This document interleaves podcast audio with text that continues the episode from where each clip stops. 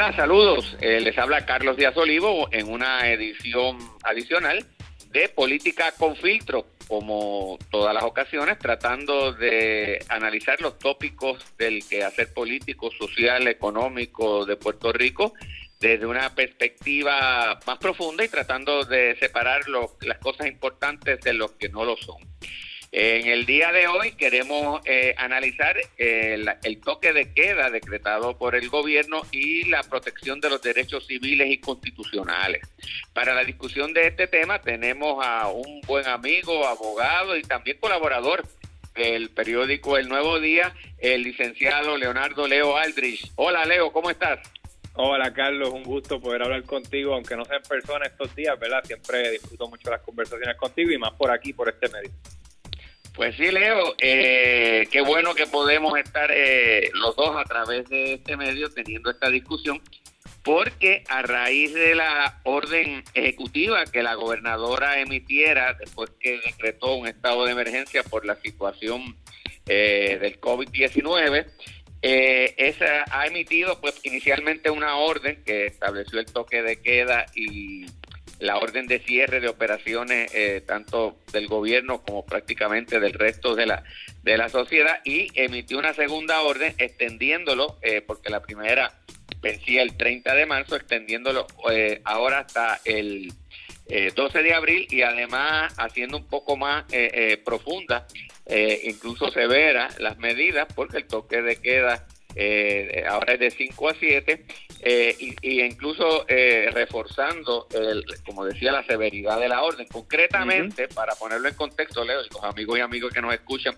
pues este, estén conscientes de, la, amplitud de, esta determinación o orden.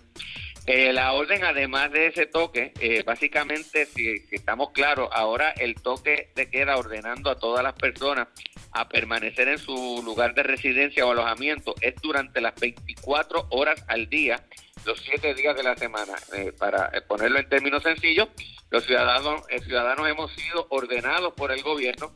a dejar de ejercer nuestro derecho a libremente movernos a donde quisiéramos o entendiéramos prudente ir y a estar recluidos en nuestra residencia, excepto en aquellas circunstancias donde la orden señala. Y la orden va más allá, dice que durante la vigencia de la orden cualquier dueño y persona que esté a cargo de una residencia eh, y que permita que personas ajenas a su núcleo familiar se congreguen para llevar a cabo reuniones, tertulias, fiestas o cualquier otra actividad que no esté permitida en la orden, eh, se considerará que ha violentado la orden ejecutiva y estará sujeto a las penalidades establecidas por ley. Las penalidades establecidas por ley, eh, según la orden ejecutiva de la gobernadora, eh, incluye una pena de reclusión, es decir, de cárcel que no exceda de unos seis meses y una multa en términos económicos que no exceda de cinco mil dólares o la posibilidad de que ambas se impongan simultáneamente. Eh, en ese contexto, Leo, pues quería entonces iniciar la conversación oyendo tu reacción o tu parecer a esa determinación de la orden, eh, pero desde la perspectiva, ¿verdad?, de los derechos civiles y constitucionales y que implica eso para una sociedad democrática y al fin y al cabo para todos y cada uno de nosotros y nosotras. Pues, pues yo, Carlos, lo que quisiera, Carlos, yo quisiera empezar eh, planteando la pregunta y, y, y planteándotela a ti, ¿verdad? Como profesor y como, como compañero abogado, es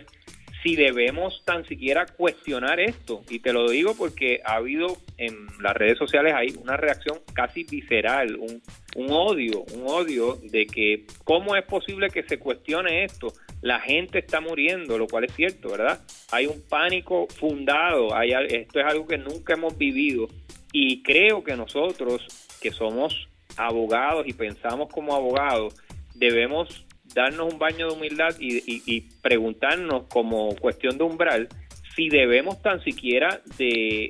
hablar de esto, si tan siquiera estamos en una en una coyuntura que, que, no se debe hablar de esto, que esto es un tabú. Yo obviamente tengo mi respuesta y, y, creo que tú también, pero creo que ese es el punto de partida. Es decir, eh, en una sociedad democrática que sin embargo vive unos momentos excepcionales, se debe tan siquiera poder cuestionar el poder del gobierno de hacer lo que parece haber un consenso social, de que se tienen que tomar medidas drásticas. La manera en que se implementan, yo las cuestiono, pero no sé si tú coincides en que sí debemos cuestionarlas, en que sí debe haber una fiscalización, porque hay quien dice, no, que el gobierno haga lo que tenga que hacer, esto es peor que una guerra, ellos deben hacer cualquier cosa y la constitución eh, estrújala y bótala en el zafacón que no sirve para nada, que aquí se trata de, salvar vidas. Pues mira, yo creo que en primer lugar que toda persona en esta circunstancia eh, obviamente tiene que estar preocupado y asustado o asustada eh, y con justa razón porque en la medida en que el movimiento social eh, siguiera eh, como siempre, como si nada hubiese pasado, eh, cada persona que está en la calle no solamente se expone a él o a ella, sino que expone a los demás, es decir, un riesgo a los semejantes y ciertamente la, sociedad pues tiene que velar por su autopreservación y el gobierno, que lo creamos nosotros los ciudadanos, pues tiene a su vez que implantar medidas para garantizar esa seguridad. Pero uno tiene que estar consciente de lo siguiente, en este sistema de gobierno, quien manda, quien es el soberano, es el pueblo, no el gobierno. Por lo tanto, si el gobierno es un instrumento mío y de cada uno de nosotros, de los del pueblo, cada vez que el gobierno vaya a tomar una medida, tiene que ocuparse de que yo soberano la entienda, esté cómodo, y yo soberano, que es el pueblo y cada uno de nosotros que lo constituimos, tenemos perfecto derecho a indagar, cuestionar y, monitorear ese ejercicio del gobierno, sobre todo porque la experiencia de la humanidad, Leo, ha sido que el, disfrute de derechos por los ciudadanos y el modelo de vida democrático ha sido la excepción, porque la norma es que cada vez que se instituye un gobierno a través de la historia existe un grave riesgo de la concentración de poder y abuso. Por lo tanto,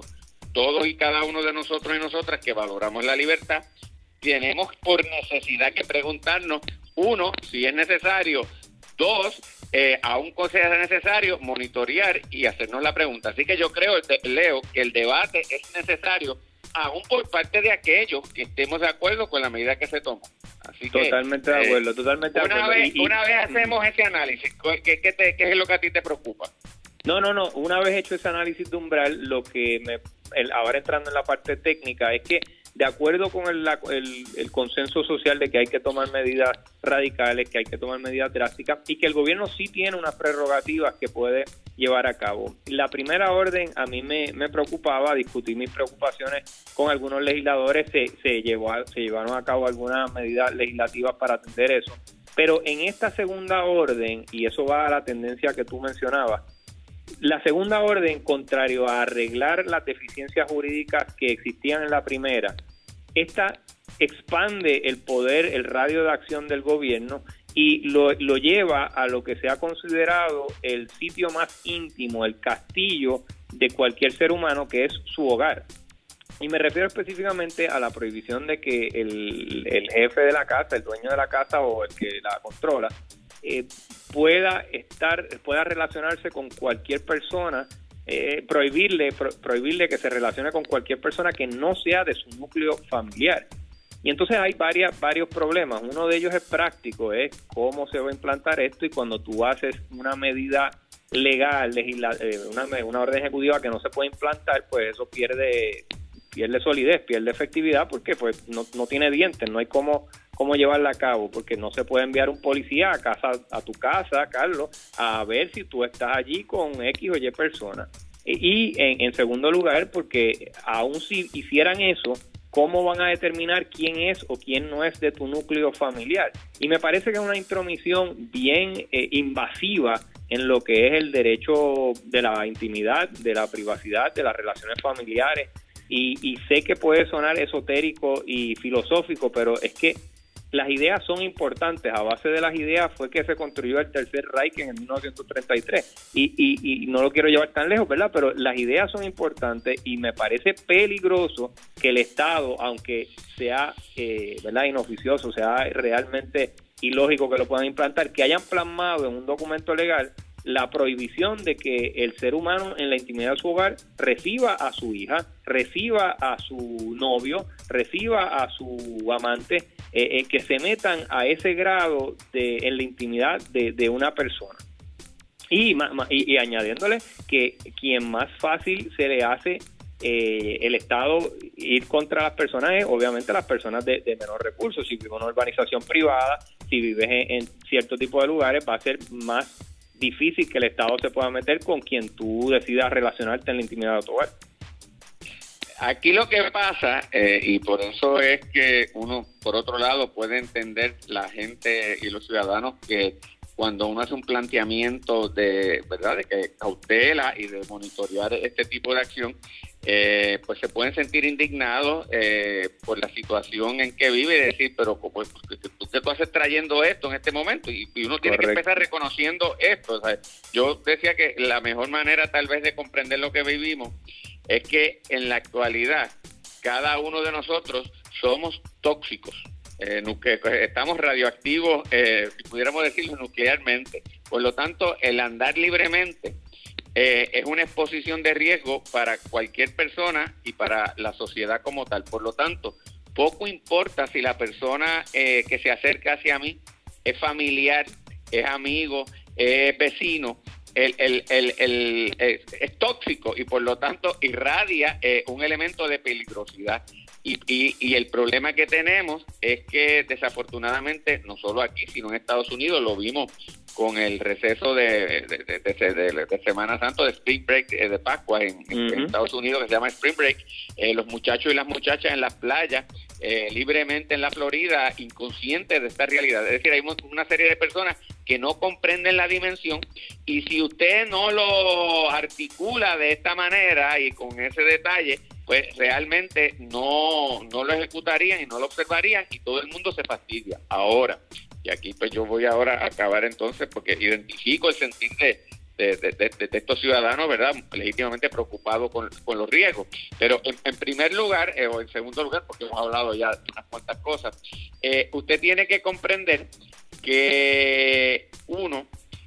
una vez el Estado, usted le da un poder, la experiencia de siglos en la humanidad, es que al Estado le coge cariño, eh, le coge el gusto al poder y difícilmente lo entrega eh, y lo devuelve al estado original. Por lo tanto, hay que ser muy cuidadoso. Dos eh, o tres, ya me olvidé la lista, cuatro. Eh, cuando el Estado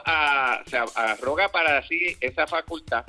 en el ejercicio, en la práctica, y es lo que yo creo que tú señalabas, sobre todo en el entorno del hogar, que es más dramático que eso,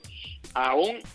un policía, un oficial de orden público, un funcionario del gobierno celoso y tratando de hacer las cosas bien, se cometen barbaridades. Miren, en Estados Unidos, en uno de los momentos también donde el gobierno más poder eh, tomó para sí fue en la Segunda Guerra Mundial. Y en la Segunda Guerra Mundial, peleando contra los japoneses, allá en, California. Claro, correcto, ordenaron a todos los ciudadanos, incluso americanos, de ascendencia eh, japonesa, básicamente ser recluidos en un campo de concentración. Una medida que excedía, que excedía eh, eh, las necesidades básicas que francamente no tenía nada que ver con el, eh, con el riesgo en sí que se estaba desarrollando en el Pacífico, pero mucha gente lo vio con entera lógica y, eso, es lo que te iba a decir y posteriormente se ha dicho que fue una de las grandes barbaridades del gobierno federal. Pero en el momento en el momento a base del pánico mucha gente incluso personas liberales incluso personas que, que verdad que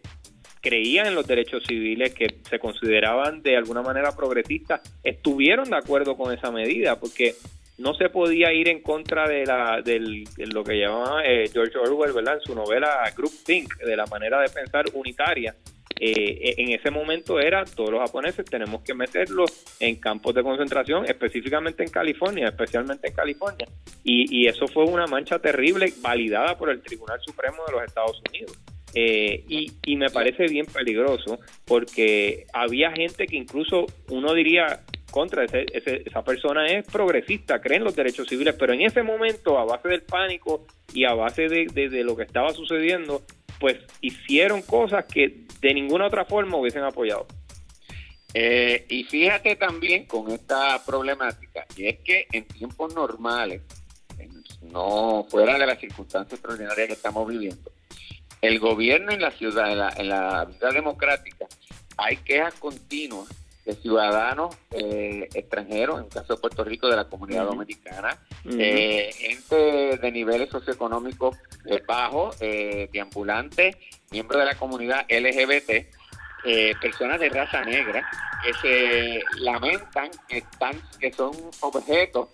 indiscriminados de abuso por parte de la policía que los detiene arbitraria y caprichosamente. Imagínate, eso es el Estado con las limitaciones que, que, que, ordinario tiene en un momento de, libertad y sin riesgo. Ahora, si usted le da ese poder al Estado, pues ciertamente eh, eh, al momento de hacer una detención, al momento de intervenir con alguien, el riesgo de estos sectores marginados, grupos minoritarios, grupos que históricamente han sido de alguna manera objeto eh, desmedido de la fuerza del Estado, se acrecienta también. Tú que eres abogado que te has plegado con, con situaciones de, muchos de estas claro, la, que he mencionado, pues lo, lo debe haber eh, eh, vivido. No, y no, y no es endémico, y, no es endémico de Puerto Rico, en la ciudad de Nueva York, la mayor parte de mis clientes son negros o latinos. O sea, que, que se da ese fenómeno que tú, que tú bien mencionas. Eh, y, y, y, y la realidad es que en este caso particular es bien difícil porque uno se trata de desdoblar, uno entiende las preocupaciones humanas de, de, que, de salubristas, de que estamos en un momento único y hay que tomar medidas drásticas. Mis planteamientos, y soy abogado, no soy doctor, no soy piloto, soy lo que soy, soy abogado y analista y observador de, mi mundo. Y como abogado y como persona que he defendido a las personas más vulnerables, ¿verdad? Lo que veo es, lo que trato de concentrarme es desde el punto de vista técnico, qué puede y qué no puede hacer el gobierno. Yo puedo pensar que es necesario que haya una presencia policíaca, que se evite que haya personas pululando por ahí, eh, que se mitigue el riesgo del contagio del COVID, pero tengo que siempre, de alguna forma, presentar en el análisis hasta dónde puede llegar el gobierno, cuánto puede intervenir, puede llegar a mi carro, puede llegar a mi casa, puede hacer lo que sea. Y esas preguntas, cuando se plantean en un momento como el de ahora, crean mucho resentimiento y la gente, eh, mucha gente, no toda, porque hay, hay quien comprende, ¿verdad? Pero mucha gente dice, de eso no se puede hablar ahora. Y, y por eso es que empecé la discusión contigo planteándote eso, pues, porque eh, yo creo que siempre se tiene que plantear, claro, tiene un nivel más bajo de prioridad en este momento, pero siempre tiene que estar presente en cualquier discusión y específicamente cuando estamos custodiados con ser, como tú has dicho siempre en tus programas radiales, el precio de la democracia eh, es la vigilancia eterna. O sea, para que nos mantengamos una democracia tenemos que tener el, el tedio o, el, o el, la tarea engorrosa y a veces cansona de siempre estar pendiente y de siempre señalar lo que eh, puede estar mal. Esa es la manera en que aportamos. De hecho, el otro riesgo con estas situaciones, y como las que vivimos, es que eh, de alguna manera, como lo que tú vives es tan dramático, en cierta manera inexplicable, tú tratas de eh, encontrar lo que se dice chivo expiatorio, a quien echarle la culpa de lo que me estoy viviendo y, y, de esta cosa que me ha desconcentrado la vida. Y una de las maneras que hacerlo, y, se ve hasta en las expresiones del presidente Trump cuando decía que esto era el flu o la gripe china, el virus de China, estigmatizar, o estigmatizar a un grupo de ciudadanos, en este caso los asiáticos y concretamente a los chinos, y ha habido hasta incidentes de que se le van detrás y le han dado golpizas a, asiáticos, ciudadanos asiáticos eh, en Estados Unidos, pero en otras partes del mundo. Eh, y eso conlleva eh, primero, eso se queda en la mente, así que la sociedad sigue desarrollando este, intolerancia. Eh, además, eh, eh, posiblemente después, cuando esto más o menos normalice y tal vez se restituyan, como todos esperamos, las libertades, esa concepción y ese prejuicio se queda en la mente de, de mucha gente y de las autoridades y comienzan, por ejemplo, a establecer restricciones y cuotas de ciudadanos provenientes de ciertas regiones y el mundo comienza uno hacia otro a tomar medidas y a restringirse a su vez en el libre movimiento mundial. Y eso aparte de incidir precisamente contra la libertad, tiene otro efecto contra la propia sociedad nuestra, es decir, en la medida en que nosotros ponemos trabas irracionales simplemente por estigmatizar, por estigmatizar a una persona y por prejuicio. Quien empobrece la sociedad somos nosotros, porque en esos ciudadanos asiáticos y concretamente chinos hay eh, una cantidad enorme de talento que incluso Estados Unidos se beneficia y en la medida que los excluimos, eh, nos fastidiamos nosotros también eh, al privarnos de ese talento, Leo. No, por supuesto, totalmente de acuerdo. La, la, exclusión lo que hace es eh, el resentimiento y, la no inclusión, ¿verdad?, dentro de lo que se supone que sea el gran experimento estadounidense que nosotros en alguna medida tratamos de adoptar por carambola, que es el, el, ¿verdad? lo que le ha dado tanto éxito a Estados Unidos. Eh, Carlos, si me permite, quería hablarte de, de, una, de la reflexión final que yo creo que es importante, eh, ¿verdad? Este, atarlo y, sí, eh, pero, además estos pensamientos para los que nos escuchan. Pero es un punto, no sé si es una reflexión final o un punto técnico. Yo creo que en, este momento hemos visto también eh, un vacío en, eh, lo jurídico en Puerto Rico, porque no podemos convocar la ley marcial, pues, pienso yo, ¿verdad? No se, no se constituyen lo, que especifica la Constitución. Hay, uno, hay unas deficiencias en la ley sobre la cual se ampara la orden ejecutiva. Creo que la legislatura en este momento tiene que revisar cómo conducirnos como sociedad y como gobierno en casos de crisis de esta envergadura, sea un huracán, sea una pandemia, no existe un marco jurídico sólido que, y quizás por eso es que el gobierno comete los errores que comete en la orden ejecutiva y se abroga poderes que no tiene porque hay un vacío jurídico, no están claras las cosas, la ley es vaga en cuanto a qué puede y no puede hacer el Ejecutivo y me parece que este es el momento quizás para que el, Poder Legislativo supla esos vacíos y le da y le dé firmeza a que el gobierno, a que el Poder Ejecutivo actúe con, con firmeza al momento de recibir una situación histórica como la actual. Yo creo que eso que tú señalas, Leo, es bien importante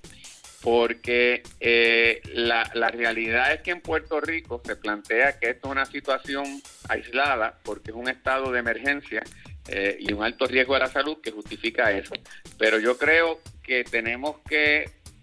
percatarnos que Puerto Rico lleva como ocho años en estado de emergencia. El primer estado eh, y el gobierno invocando emergencias para reclamar para sí unos poderes que de ordinario no tienen. La primera determinación de un estado de emergencia la dictó hace como ocho años atrás, ya tirando a doce, eh, Luis Fortuño, cuando invocó la situación de la crisis eh, presupuestaria, esa fue la primera crisis de emergencia que se decretó, que incluyó, entre otras cosas, el despido por primera vez de empleados públicos, eh, incluso bajo, contra el principio, ¿verdad?, de derecho adquirido que tú pudieras tener un empleo. Después vino, y, en los, y en los últimos dos años, esto ha ido creciendo enormemente. La otra emergencia decretada nacional fue, como tú señalabas, por el huracán Marí, por el huracán Irma. Después hubo otra emergencia por los terremotos y ahora tenemos la cuarta emergencia producto del COVID. En otras palabras, el estado aislado de emergencia se ha convertido en el estado general de la vivencia colectiva en Puerto Rico y eso implicará bajo esa teoría que indefinidamente nosotros le entregamos esos derechos valiosos al Estado y a quien debe preocupar esto es a nosotros mismos, a los ciudadanos. Por supuesto, por supuesto. Pues, y, y, ahora sí, ahora sí, como reflexión final, esto que no se entienda que, que no se deben tomar medidas y mucho menos en lo personal. Yo sé que tú y yo no salimos ni a la esquina, eh, y lo que uno haga en el ámbito personal es lo que uno gobierna. Lo que pasa es que tenemos que ver qué puede y no puede hacer el gobierno. En lo individual, por favor, que es en su casa, no traiga gente a su casa, no reciba visitas, pero siempre pendiente a lo que, lo que el gobierno pretenda decir que puede o no puede hacer. Por esa misma línea, Leo, y para concluir, yo creo que a los amigos y amigos que nos escuchan, la reflexión tiene que ser que en esta lucha, más importante que lo que haga o nos ordene hacer el gobierno, es lo que hagamos nosotros, cada uno de los individuos que formamos al gobierno y al país y a la sociedad. Y es yo mismo saber que yo no debo estar en la calle, que tengo que tener conciencia por mí, por mi familia, por mis amigos, por mis amistades, por mis vecinos y por de eh, verdad y por todo lo que constituye Puerto Rico. Y que yo no tengo que esperar que venga un policía y me detenga para saber que eso está mal, y ni tengo que, abrir el espacio para que se me metan en mi casa porque yo estaba haciendo una celebración. Es decir, esa responsabilidad no es del Estado, es de nosotros. Y en la medida en que nosotros como ciudadanos seamos responsables y seamos ordenados y, estemos eh, solidariamente eh, unidos unos con otros en la lucha, eh, en este caso con esta enfermedad, no hace falta las medidas dramáticas del Estado y nosotros mantenemos el ejercicio de nuestra libertad. Leo, te doy las gracias, por, gracias. por, acompañarnos en esta discusión de un tema tan importante. Amigos y amigas, llegamos a la parte final de Política con Filtros. Se despide eh, Carlos Díaz Olivo junto con Leo Aldrich y será hasta una eh, próxima ocasión la semana que viene nuevamente. Saludos. Bye.